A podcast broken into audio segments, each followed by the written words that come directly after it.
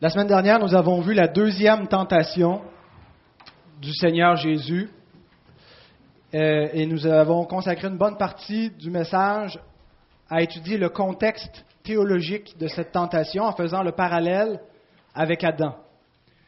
Adam, le premier homme, qui était en quelque sorte un roi, qui, par sa chute, a livré le monde au tentateur, et, donc le royaume a été soumis à la puissance des ténèbres.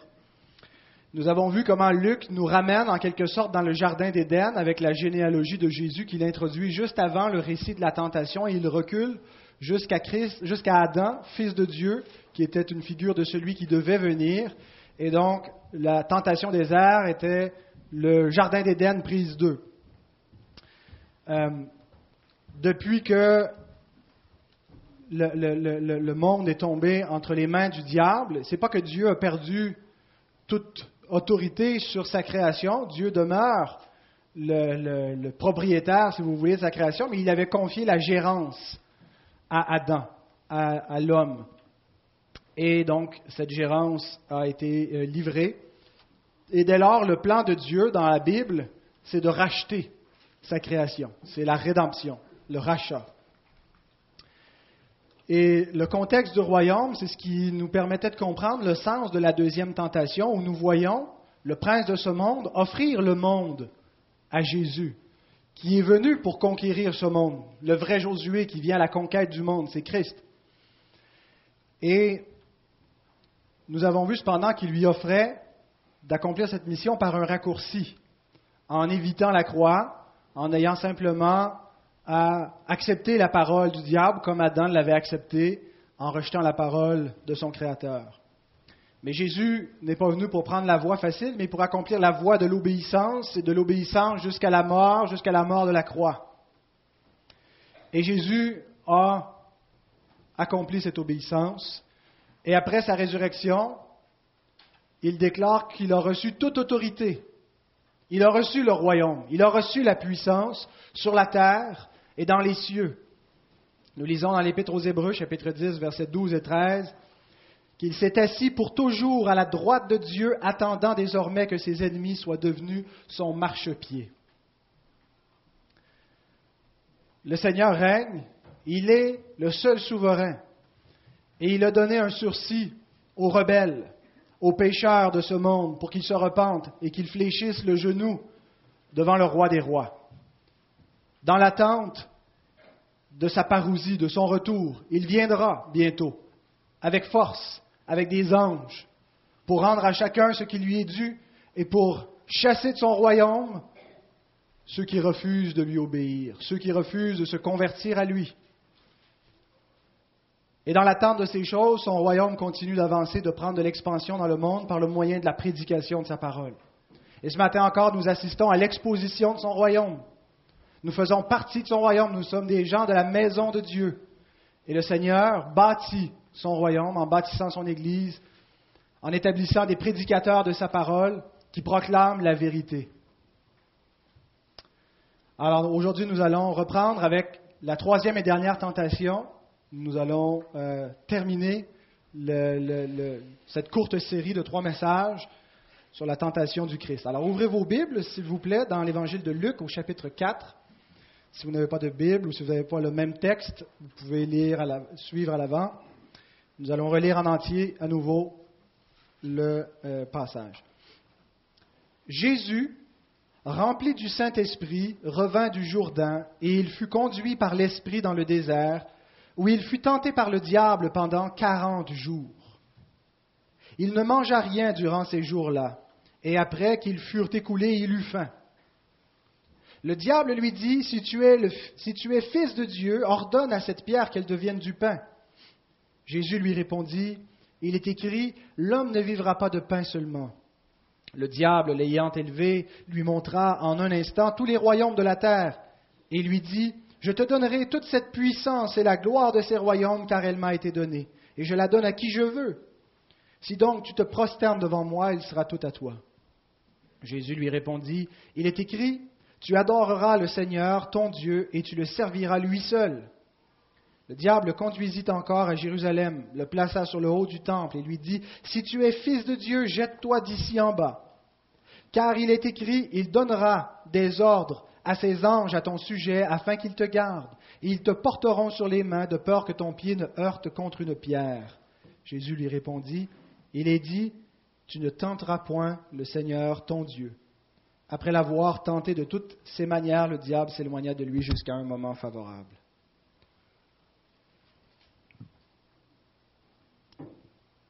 j'ai nommé mon premier point, Christ, l'Israël fidèle. Nous avons vu jusqu'à présent le parallèle entre Jésus et Adam. Il y a un deuxième parallèle qui est patent, épatant dans ce texte, c'est le parallèle entre Jésus et la nation d'Israël.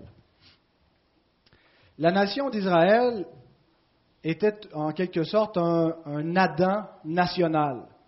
Parce que comme le premier Adam, Israël a reçu, a hérité de la terre, en fait d'une terre qui symbolisait le monde. Et comme Adam donc avait reçu les œuvres de Dieu et devait y gouverner et euh, y établir d'une certaine manière le royaume de Dieu par son obéissance en gardant l'alliance. Israël a été mis à part, a reçu cette terre en partage, devait y manifester le royaume de Dieu en gardant l'alliance et devait être la lumière pour les nations en reproduisant la bénédiction d'Éden qui était destinée à tous les hommes. Dieu a un plan rédempteur dès le commencement, dès la Genèse, qui s'adresse à tous les hommes. Et, Israël était un peuple missionnaire. Il y avait une mission de briller pour l'ensemble des nations dans le monde. Et cet appel à la nation d'Israël remonte à Abraham, à ce que Dieu lui dit lorsqu'il l'appelle et à ce qu'il lui dit concernant ses descendants. Genèse 12, 1 à 3.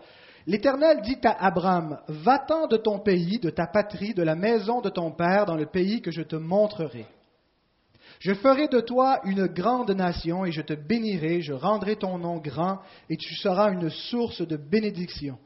Je bénirai ceux qui te béniront et je maudirai ceux qui te maudiront et toutes les familles de la terre seront bénies en toi. Toutes les familles de la terre seront bénies en toi. Nous savons comment euh, cette parole s'accomplit en sa postérité au singulier, le Christ. Mais il y avait donc un premier accomplissement en la, postérité immédiate d'Abraham, les, Israélites. Et donc, les, les, nations devaient être bénies en ce qu'Israël allait être la lumière des nations. Ses descendants devaient manifester le royaume dans l'attente de leur roi promis. Dans l'attente que le roi viendrait, Israël était appelé à être un royaume où la parole de Dieu allait être gardée. Dieu ne s'est pas adressé aux autres nations, il n'a pas envoyé de prophètes aux autres nations, mais il a donné sa parole à une nation, la nation d'Israël. Un, un, royaume qui manifesterait le règne de Dieu. Dieu allait être le roi qui allait gouverner au travers d'institutions terrestres qu'il allait établir, mais il devait y avoir le règne de Dieu qui allait être manifesté et également le sacerdoce de Dieu la, sacrificature, la prêtrise qui allait servir de médiation pour amener l'expiation des péchés et, et l'abondance de bénédiction dans le pays. Et donc, c'est dans ces trois éléments-là, l'office prophétique, l'office royal et l'office sacerdotal, que la nation d'Israël était appelée à être la lumière des nations. Et on le voit lorsque Dieu fait alliance avec Israël, Exode 19, 5 et 6. Maintenant, si vous écoutez ma voix et si vous gardez mon alliance, vous m'appartiendrez entre tous les peuples, car toute la terre est à moi. Vous serez pour moi un royaume de sacrificateurs et une nation sainte. Nous voyons les trois offices par lesquels Israël devait briller. Gardez ma parole, la parole, l'office prophétique. Et vous serez un royaume de sacrificateurs, la notion de règne et de de médiation, de prêtrise, de sacerdoce.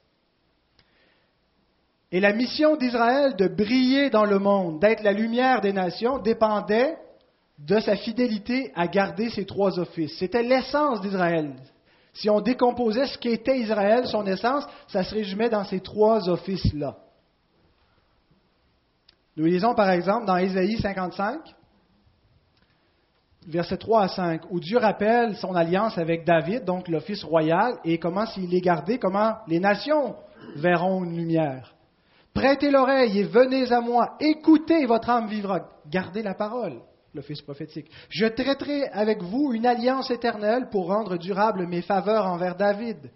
Voici, je l'ai établi comme témoin auprès des peuples, comme chef et dominateur des peuples. Voici, tu appelleras des nations que tu ne connaissais pas, et les nations qui ne te connaissaient pas accourront vers toi, à cause de l'Éternel, ton Dieu, du Saint d'Israël qui te glorifie. Lorsqu'on lit l'Ancien Testament, on constate qu'Israël a échoué sa mission d'être la lumière des nations. Il y a des épisodes où Israël a brillé dans le monde, mais de façon assez constante, Israël a été plutôt entraîné par les ténèbres des nations au lieu d'influencer les nations par sa lumière. Mais comme le dit l'apôtre Paul dans Romains, ça ne veut pas dire pour autant que la parole de Dieu soit restée sans effet, qu'elle a été inefficace, même si les fils d'Israël y ont été rebelles et ne l'ont pas gardée. Ce que Dieu a dit, il ne l'a pas dit en vain. Lorsque Dieu a dit à Israël qu'il allait être la, lumière des nations, et qu'au travers de lui, toutes les nations allaient être bénies, et qu'au travers de la postérité d'Abraham, toutes les familles de la terre seraient bénies, Dieu n'a pas parlé en vain. Parce que ces oracles divins, ces oracles de l'Éternel visaient Christ, l'Israël fidèle, visaient le prophète, le roi et le sacrificateur qui allait venir plus tard. Et c'est ce que l'apôtre Jean nous indique au début de son évangile. Jean chapitre 1 verset 9, il dit, en parlant de Jésus qui est la lumière, cette lumière était la véritable lumière. Notez cette expression, la véritable lumière qui en venant dans le monde éclaire tout homme. Lorsqu'il dit véritable lumière, il ne l'utilise pas par opposition à une fausse lumière, par opposition aux ténèbres mais il l'utilise en comparaison avec une lumière qui était là avant Christ. Jean-Baptiste, qui représente toute la lignée des prophètes, qui ont été une lampe dans le monde, qui ont brillé, mais qui n'étaient pas la véritable lumière. Israël était symboliquement la lumière dans le monde. Il pouvait pas amener, la nation d'Israël ne pouvait pas amener le véritable salut, la vraie délivrance aux nations, ne pouvait pas donner la vie éternelle au peuple, ne pouvait pas par sa fidélité à la parole ou par son sacerdoce accomplir le salut. Elle le faisait, la nation, symboliquement. Elle était donc symboliquement la lumière des nations. Et elle devait l'être en étant le plus fidèlement possible euh, euh, euh, attachée à ces trois offices pour refléter la gloire de Dieu dans le monde, dans l'attente du prophète avec un P majuscule, du roi des rois et du sacrificateur qui allait être la véritable lumière.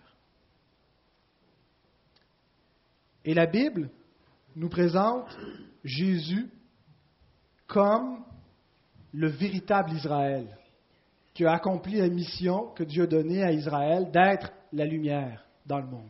En fait, les oracles, lorsque Dieu dit ce qu'Israël allait être, visaient au début Israël, mais ultimement ça concernait la véritable lumière, le véritable Israël, Christ. Israël a été typologiquement ce que Jésus est réellement, ou archétypologiquement, si vous me passez le néologisme. C'est pas Jésus qui est rendu semblable à Israël. Dieu, en plaçant la vie de Jésus, qui rappelle des événements du passé, qui rappelle l'Ancien Testament, qui rappelle la Pâque, qui rappelle l'Exode, qui rappelle Moïse, essaie pas de rendre son fils semblable à Israël. C'est plutôt le contraire. C'est plutôt Israël qui a été rendu semblable au Fils de Dieu. Autrement dit, ce n'est pas l'Ancien Testament qui nous permet de comprendre qui est Christ, c'est Christ qui nous permet de comprendre le sens de l'Ancien Testament. C'est Christ qui éclaire l'Ancien Testament et non l'Ancien Testament qui éclaire Christ. Et cela nous est, donné textuellement au début de l'évangile de Matthieu. Matthieu, chapitre 2, versets 14 et 15. Joseph se leva, prit, prit de nuit le petit enfant et sa mère et se retira en Égypte. Il y resta jusqu'à la mort d'Hérode afin que s'accomplît ce que le Seigneur avait annoncé par le prophète. Qu'est-ce qu'il avait annoncé? J'ai appelé mon fils hors d'Égypte. Dieu a annoncé cela par le prophète Osée. Nous lisons dans Osée 11, verset 1. Quand Israël était jeune, je l'aimais et j'appelais mon fils hors d'Égypte. Le véritable fils appelé hors d'Égypte, le véritable Israël, la véritable lumière, le vrai prophète, le vrai sacrificateur, le vrai roi, c'est Jésus. Il est l'Israël bien-aimé de Dieu, l'Israël fils de Dieu, l'Israël fidèle. Et Matthieu, donc, nous montre, après la sortie d'Égypte, du Fils de Dieu, son baptême, c'est l'événement qui suit au chapitre 3, et sa tentation au désert pendant 40 jours. Et on serait tenté de dire, ah, Jésus récapitule l'histoire d'Israël pour accomplir ce qu'Israël a échoué. Mais je pense plutôt que c'est Israël qui était une parabole de la véritable histoire. Autrement dit, c'est comme si Israël, c'était la bande-annonce. Vous savez, quand, on, regarde un film, on loue un film, on va au cinéma, il y a, les previews. Hein, on voit des films qui, qui, vont être projetés plus tard, qu'on pourrait se procurer, on voit un extrait. Eh bien, Israël, l'histoire d'Israël, c'était la bande-annonce de, l'histoire du salut, de l'histoire de la rédemption, de ce que Dieu allait accomplir. Ce n'était pas la vraie histoire, c'était une parabole, c'était une image, c'était l'ombre, une préfiguration de la vraie histoire de la rédemption. L'histoire avec un H majuscule. L'histoire de la rédemption commence avec Jésus. Tout ce qui est là avant, c'est juste une préfiguration de la vraie histoire. Ce n'est pas encore l'histoire accomplie. C'est une promesse que l'histoire va s'accomplir. C'est euh, euh, euh, des images et des événements qui se déroulent. C'est une histoire qui nous permet d'attendre la vraie histoire. Alors Jésus n'est pas en train de récapituler une histoire échouée, il est en train de donner la vraie histoire qui a été montrée en quelque sorte en parabole dans l'Ancien Testament. Et le récit de la tentation, qu'on étudie depuis trois semaines, nous dévoile l'Israël fidèle, Jésus, qui va triompher en accomplissant son triple office. Et chacune des trois tentations est liée avec un de ses offices. La première tentation est liée, je crois, avec l'office prophétique, où Jésus est appelé à vivre de la parole divine, à garder la parole de Dieu et à se nourrir de cette parole, l'office prophétique. La deuxième tentation, c'est évident, est liée avec l'office royal. Je t'offrirai tous ces royaumes de la terre, le règne qui lui est offert.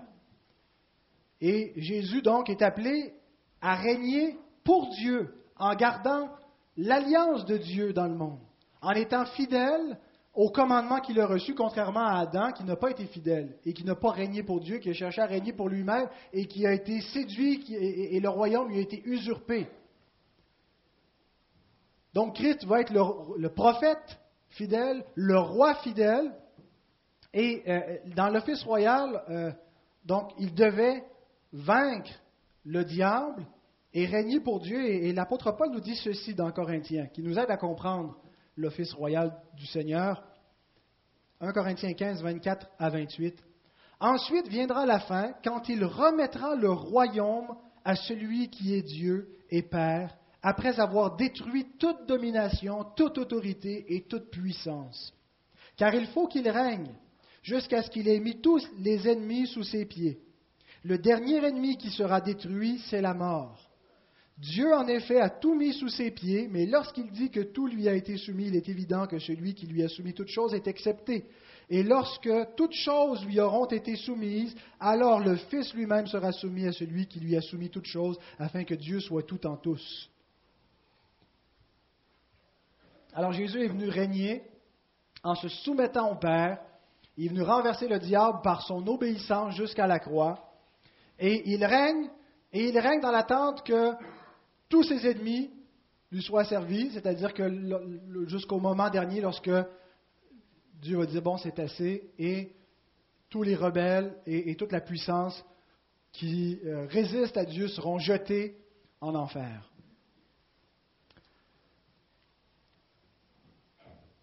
La troisième tentation est reliée à l'office sacerdotal.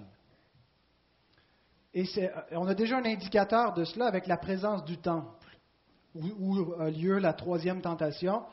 Le temple qui est le lieu par excellence pour la médiation, pour la prêtrise. Et donc c'est là où Christ est exposé à, à cette troisième et dernière tentation. Relisons cette tentation. Versets 9 à 11. Le diable le conduisit encore à Jérusalem le plaça sur le haut du temple et lui dit, Si tu es fils de Dieu, jette-toi d'ici en bas. C'est le même sens que dans la première tentation. Puisque tu es le fils de Dieu, jette-toi d'ici en bas. Car il est écrit, il donnera des ordres à ses anges à ton sujet, afin qu'ils te gardent, et ils te porteront sur les mains de peur que ton pied ne heurte contre une pierre. on lit ça, on se dit, semble c'est bizarre, c'est quoi, le sens, pourquoi est-ce que Jésus aurait envie de se garrocher en bas du temple? Euh, Le diable n'est pas très très rusé, il me semble. Qu'est-ce que Satan essaie de faire? Il incite Jésus à forcer son Père à agir, à briser le silence.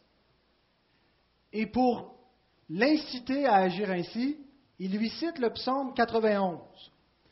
Un psaume où l'Éternel promet son secours, garantit son secours à l'homme qui se confie en lui. Et l'homme par excellence qui se confie en lui, c'est Jésus. Il est question de lui dans ce psaume. le psaume 91, où nous lisons Celui qui demeure sous l'abri du Très-Haut repose à l'ombre du Tout-Puissant.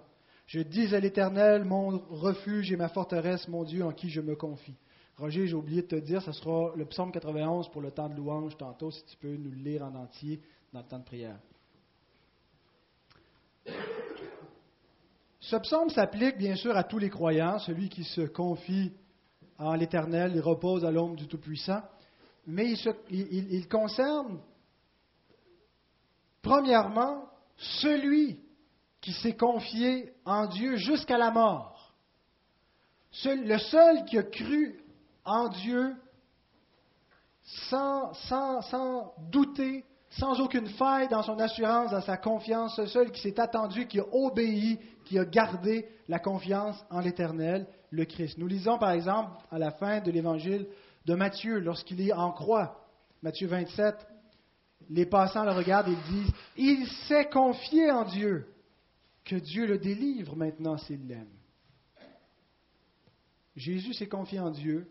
Le psaume 91 garantit que celui qui se confie en l'Éternel va être protégé. Satan voit la confiance que Jésus a en son Père. Il n'arrive pas à le détourner de cette confiance par, la faim qu'il éprouve en lui disant Arrête de t'attendre, tu es le Fils de Dieu, change cette pierre en pain, nourris-toi, tu vas mourir, il va te laisser mourir. Alors il essaie une autre stratégie. Plutôt que de, l'amener à plus avoir confiance, il va l'amener à essayer de, de lui faire désobéir à Dieu par sa confiance en Dieu. La stratégie est la suivante. Tu as vraiment confiance en Dieu, hein? Tu es sûr que Dieu ne peut pas t'abandonner, il ne peut pas te laisser mourir parce qu'il te promis dans sa parole que si tu te confiais en lui, que si tu t'attendais à lui, il allait te secourir. Mais saute en bas si tu as confiance en lui. Si tu as vraiment confiance en lui, va jusqu'au bout de ta pensée, va jusqu'au bout de ta confiance et jette-toi dans le vide parce que Dieu t'a promis qu'il ne laisserait pas ton pied heurter une pierre, qu'il enverrait les anges te secourir. Donc tu ne peux pas mourir. Et le diable espère ainsi que Jésus va forcer son père à briser le silence, à sortir de son mutisme et à intervenir pour le sauver. Il ne veut pas te sauver, force-le à te sauver. Garoche-toi en bas, Jésus. Il va te sauver, il l'a promis. Mais Jésus comprend qu'à agir ainsi serait tenter son Père, serait tenter Dieu. Notre adversaire essaie de nous détourner de Dieu en, en, éloignant notre confiance de Dieu, en nous disant qu'il est vain de prier, que Dieu nous a oubliés.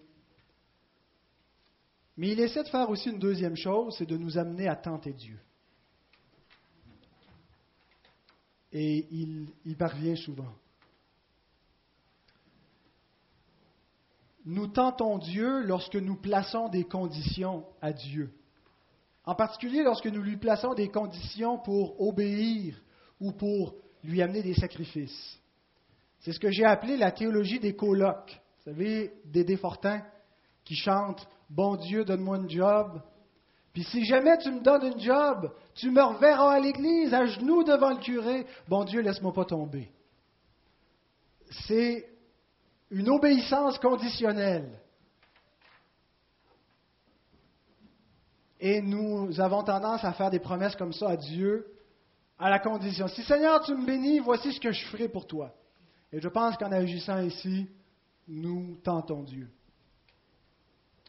Nous tentons Dieu aussi lorsque nous le prions d'agir, lorsque nous le prions d'intervenir sans avoir l'intention d'obéir nous-mêmes. Vous savez, lorsqu'on sait d'avance qu'on va pécher et qu'on ose s'adresser à Dieu et lui demander sa bénédiction. Exemple flagrant, Seigneur, je suis complètement ivre, je vais prendre mon char, mais protège-moi. Nous tentons Dieu.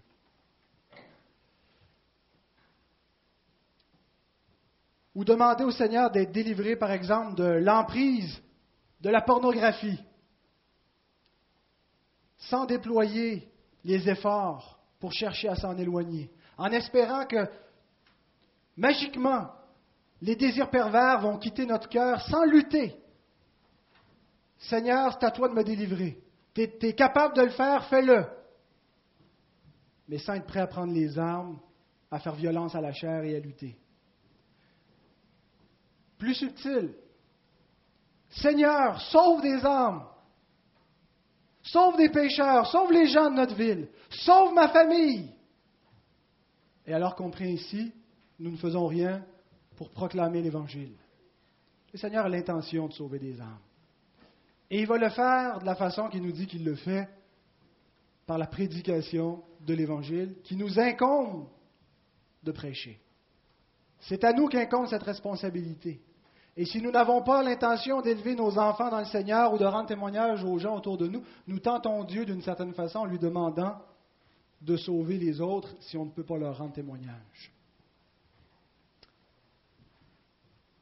J'ai tenté Dieu, j'imagine plus d'une fois, mais il y a eu un, épisode qui m'est revenu en préparant ce message. Et il paraît que ça peut être encourageant de partager nos, euh, péchés. Euh, pas que nos péchés encouragent les autres, mais euh, ça leur permet des fois de se déculpabiliser ou de voir que, qu'on, est, qu'on, est, qu'on est normal. Notre pasteur, quand j'étais à l'église des frères Ménonites, était euh, réfugié du Congo et il a été séparé de sa famille pendant plus de deux ans parce que sa vie était en danger s'il retournait là-bas. Et euh, donc pendant deux années, l'Église et lui davantage euh, travaillé fort pour essayer de faire venir sa femme et ses enfants au pays. Euh, et donc il y avait beaucoup d'obstacles. Et pendant ces deux années, l'Église a beaucoup prié pour euh, cette situation. Et lorsque les obstacles ont été ôtés, lorsque le Seigneur a ouvert les portes pour que sa famille puisse venir, tout ce qui manquait, c'était de l'argent. Et donc le pasteur m'a demandé de prier avec lui pour que le Seigneur puisse pourvoir ce besoin, ce que nous avons fait, et je lui ai assuré que je continuerai de prier dans mes temps personnels. Et pendant que je priais, la pensée m'est venue que j'avais de l'argent dans mon compte de banque que j'avais économisé. Et donc, j'avais la somme que le pasteur m'avait mentionnée qui, qui lui était nécessaire. J'avais économisé cet argent pendant des mois en travaillant. À l'époque, je n'avais pas beaucoup d'obligations financières. Je vivais chez mes parents. Je n'avais pas de but particulier avec cet argent, sinon que de l'économiser pour plus tard lorsque j'aurais des besoins importants. Cependant, je n'avais certainement pas pour but de le donner. D'avoir travaillé aussi longtemps, de m'être levé chaque matin, d'avoir économisé cela pour dire je sacrifie une telle somme. Et je n'avais jamais donné une aussi grosse somme d'argent. Je commençais à, donner à l'Église et je ne pense pas même encore que j'avais été conscientisé à donner substantiellement.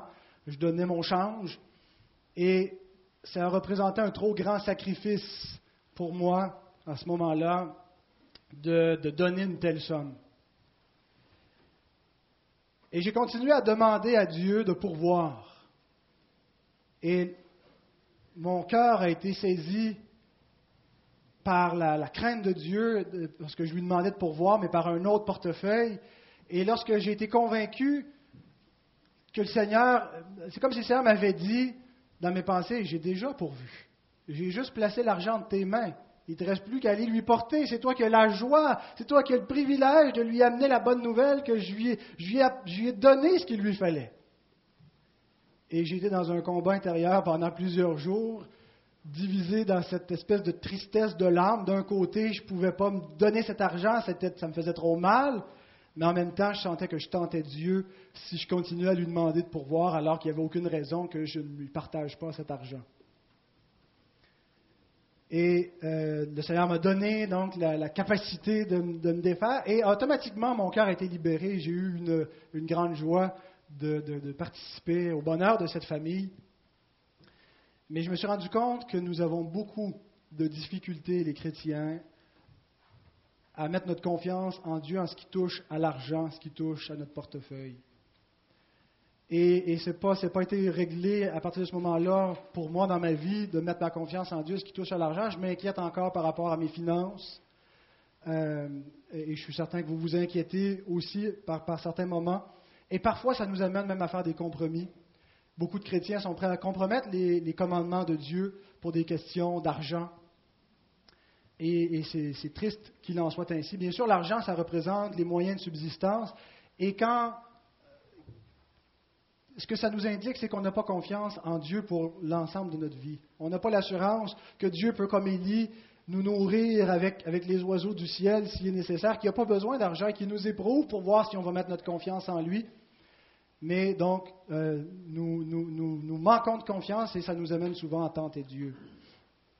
Alors nous tentons Dieu lorsque nous lui mettons des conditions pour obéir. Nous tentons Dieu lorsque nous lui demandons des choses sans avoir l'intention d'obéir ou de, de sacrifier. Troisièmement, nous tentons Dieu lorsque nous refusons son silence.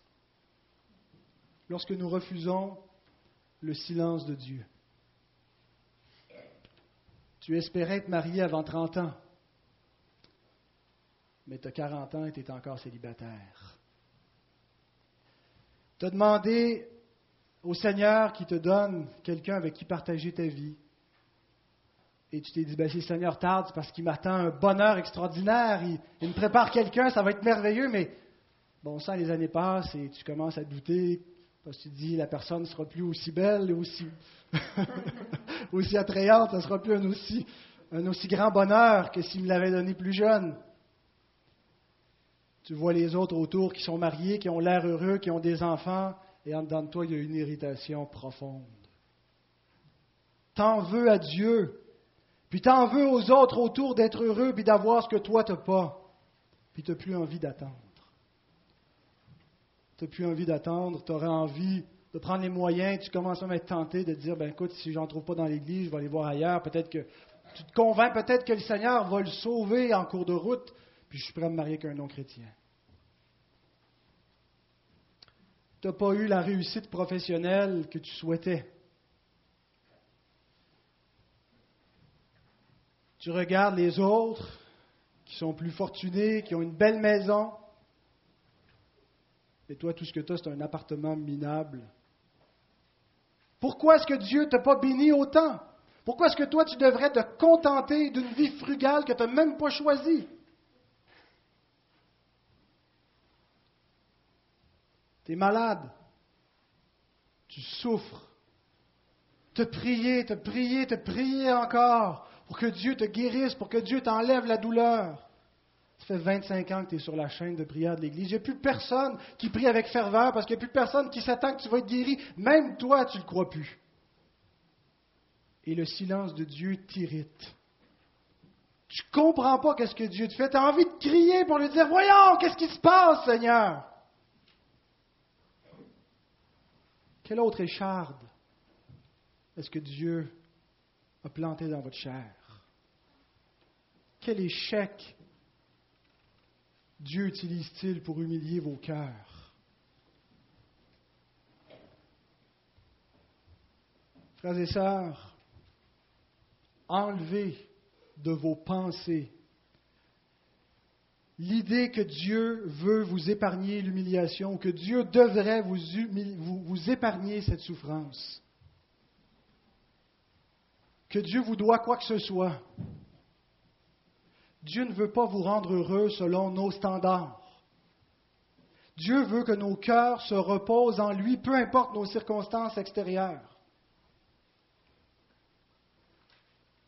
Cessons d'écouter les mensonges du diable qui nous rendent aigris et frustrés, qui nous amènent à convoiter et à envier et à murmurer.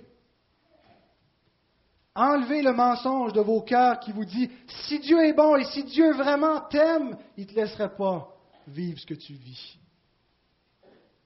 Il ne demeurerait pas silencieux. C'est ainsi qu'Israël, Exode 17.7, avait tenté l'Éternel en disant, L'Éternel est-il au milieu de nous ou n'y est-il pas? Combattons en nous cette révolte qui nous pousse à tenter Dieu, à douter de sa bonté. Posez-vous la question suivante pour savoir si vous tentez Dieu. Si je pouvais forcer Dieu d'intervenir, est-ce que je le ferais ou est-ce que je continuerais d'attendre en silence sa grâce, son secours, sa miséricorde? Si je pouvais contrôler la main souveraine de Dieu, qu'est-ce que je ferais avec? Et si nous amènerions la main de Dieu à faire notre volonté, c'est que nous désirons contrôler Dieu. Et nous tentons Dieu. Nous sommes appelés à nous soumettre à Dieu. Et jusqu'où est-ce que Dieu va nous demander d'aller? Regardons la réponse de Jésus. Et c'est exactement ce que le diable lui demandait de faire. Force Dieu à agir, contrôle la main de Dieu. Il ne peut pas te laisser t'écraser sur le sol. Sa promesse est assurée. Il va te secourir. Et comme ça, tu n'auras pas eu à te sauver toi-même. Par ta confiance en Dieu, tu vas, tu vas te sauver. Jésus lui répondit, il est dit, tu ne tenteras point le Seigneur ton Dieu. Après l'avoir tenté de toutes ces manières, le diable s'éloigna de lui jusqu'à un moment favorable. Jésus tient bon. Jésus est incroyable. Jésus, est fort. Il est un vrai homme. Il est solide. Il n'est pas en proie à la puissance du diable. Il tient bon. Il est hors de question qu'il cesse de s'attendre à Dieu et il est hors de question qu'il cherche à forcer Dieu à agir ou qu'il refuse la volonté de Dieu pour lui. Qu'il se révolte contre Dieu en voulant briser le silence de Dieu, en voulant forcer Dieu d'intervenir. Jésus dit, Jean 6, 38, Je suis descendu du ciel pour faire non ma volonté, mais la volonté de celui qui m'a envoyé.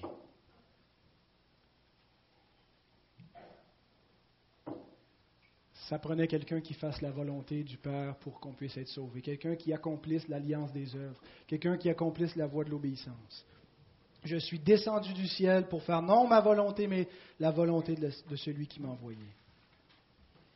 Et c'est très significatif que cette tentation ait lieu au temple de Jérusalem.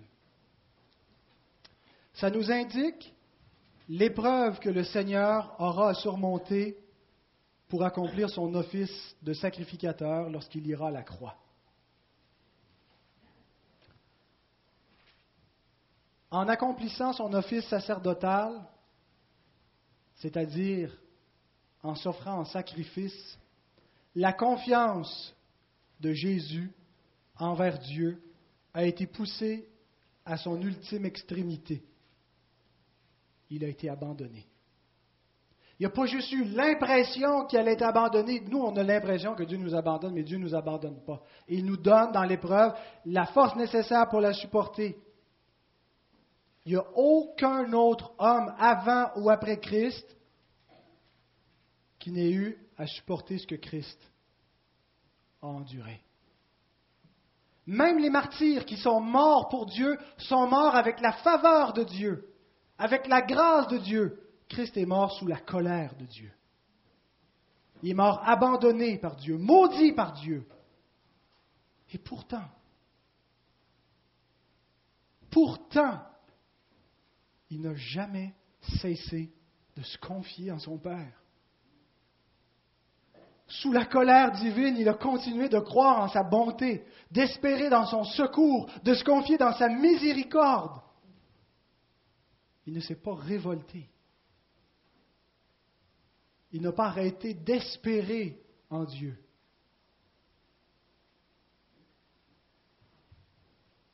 Jésus aurait pu demander douze légions d'anges pour être délivré de l'heure d'agonie. Il aurait pu, comme le suggéraient les passants, descendre de la croix et montrer à tous qu'il est le Fils de Dieu, le roi d'Israël. Mais, puisqu'il n'y avait pas d'autre moyen d'accomplir la volonté de son Père pour nous sauver, il a bu la coupe jusqu'au bout. Et sa confiance n'a pas été vaine. Il n'a pas été trompé par son Père. Sa confiance, même si elle l'a mené à la mort, la mort n'a pas été la fin de l'histoire. Le monde veut nous faire croire qu'il est vain de s'attendre à Dieu dans nos épreuves, vain d'espérer. Ça n'a aucune valeur pratique, ça ne change rien. Christ a vu au-delà de toute la valeur pratico-pratique, de l'immédiateté d'un secours il a cru la promesse au-delà de la mort. Et c'est intéressant que le diable cesse de citer l'Écriture à un moment très précis du, psaume 91. Il arrête au moment même où il est question de lui-même, du diable, dans le psaume 91. Le diable tord toujours la parole de Dieu. Dieu a-t-il réellement dit et, il modifie ce que Dieu dit? Voici comment continue le psaume 91, le psaume qui parle à l'homme qui se confie en l'Éternel. Voici ce que Dieu dit à cet homme. Tu marcheras sur le lion et sur l'aspic. Tu fouleras le lionceau et le dragon. Puisqu'il m'aime, je le délivrerai, je le protégerai, puisqu'il connaît mon nom. Il m'invoquera et je lui répondrai, je serai avec lui dans la détresse, je le délivrerai, je le glorifierai, je le rassasirai de longs jours et je lui ferai voir mon salut. Celui qui s'est confié en l'Éternel jusqu'à la mort est assuré de voir son salut. Il marchera sur le lion rugissant il écrasera la tête du serpent ancien et du dragon. Est-ce que ça vous rappelle quelqu'un? Le lion rugissant, le serpent, l'aspic, le dragon. C'est la promesse de Genèse 3.15. De celui qui allait euh, être blessé, blessé à mort, mais qui allait triompher de la puissance du diable. En se soumettant à son Père jusqu'à la croix, jusqu'à la mort, en ayant confiance en Dieu, même sous la colère de Dieu, Jésus a marché sur la puissance de l'ennemi. Il a triomphé de la mort, il a triomphé du diable. Et de plus, Dieu a récompensé sa confiance. Il n'a pas abandonné l'âme de son bien-aimé dans le séjour des morts. celui à qui Dieu a promis son secours, a promis que son pied ne heurterait pas une pierre et qu'il enverrait sa grâce, sa miséricorde pour le secourir, il l'a délivré de la corruption. Il l'a délivré de la mort en le ressuscitant. Acte 2, 27 et les versets suivants. Il l'a délivré, il l'a glorifié et il l'a rassasié de longs jours, selon ce que nous dit le verset 16. Je le rassasierai de longs jours. Il lui a donné la vie éternelle. Et pas seulement pour lui, mais pour sa postérité. Nous quittons le récit de la tentation non pas en nous disant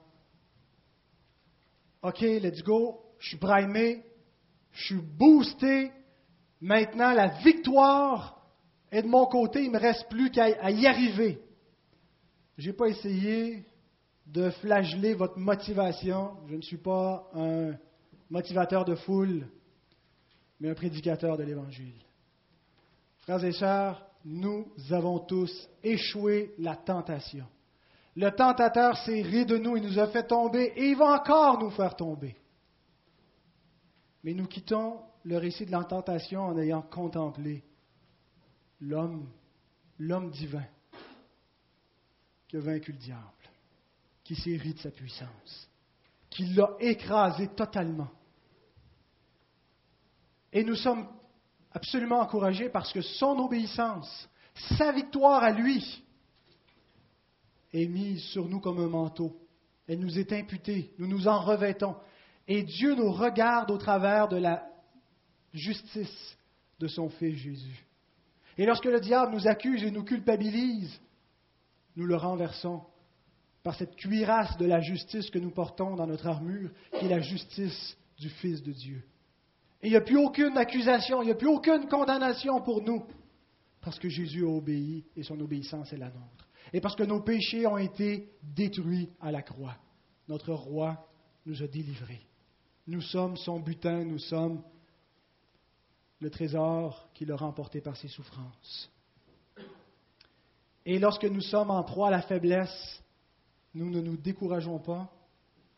Hébreux 4, 15 et 16 nous dit ceci, et je termine en lisant ce verset. Car nous n'avons pas un souverain sacrificateur. C'est ce que Christ est venu accomplir et c'est ce que nous voyons dans la troisième tentation, l'office sacerdotal. Nous n'avons pas un souverain sacrificateur qui ne puisse compatir à nos faiblesses.